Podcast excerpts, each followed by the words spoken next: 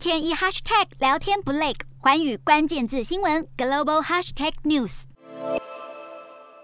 在俄乌战事方兴未艾之际，西方国家纷纷关闭领空，一度导致大批旅客被迫滞留在莫斯科机场。而如今，飞机租赁业者则是开始担心飞机会被扣留在莫斯科机场。俄罗斯塔斯社十四号报道，俄罗斯总统普丁已经签署实施新法，允许外国喷射机在俄罗斯注册，以确保民航领域的不间断运作。却有看法痛批，新法根本是要让莫斯科当局能够扣押私人飞机，并且留在俄国国内使用。而 BBC 报道，俄罗斯航空公司共从国外租赁五百一十五架喷射客机，价值共一百亿美元。这也使得外国的所有者必须抢在新法生效，也就是二十八号前从俄罗斯公司手中收回飞机。另一方面，普丁也支持另一项法律，要把因为俄罗斯入侵乌克兰而撤出的外国企业资产国有化。传出俄罗斯检方已经向可口可乐、麦当劳和 IBM 等企业发出警告，对象更囊括科技、食品、服饰和银行等行业，并且威胁要起诉，还有没收商标权等资产。不过，上述的企业对这一项消息大多是不予置评。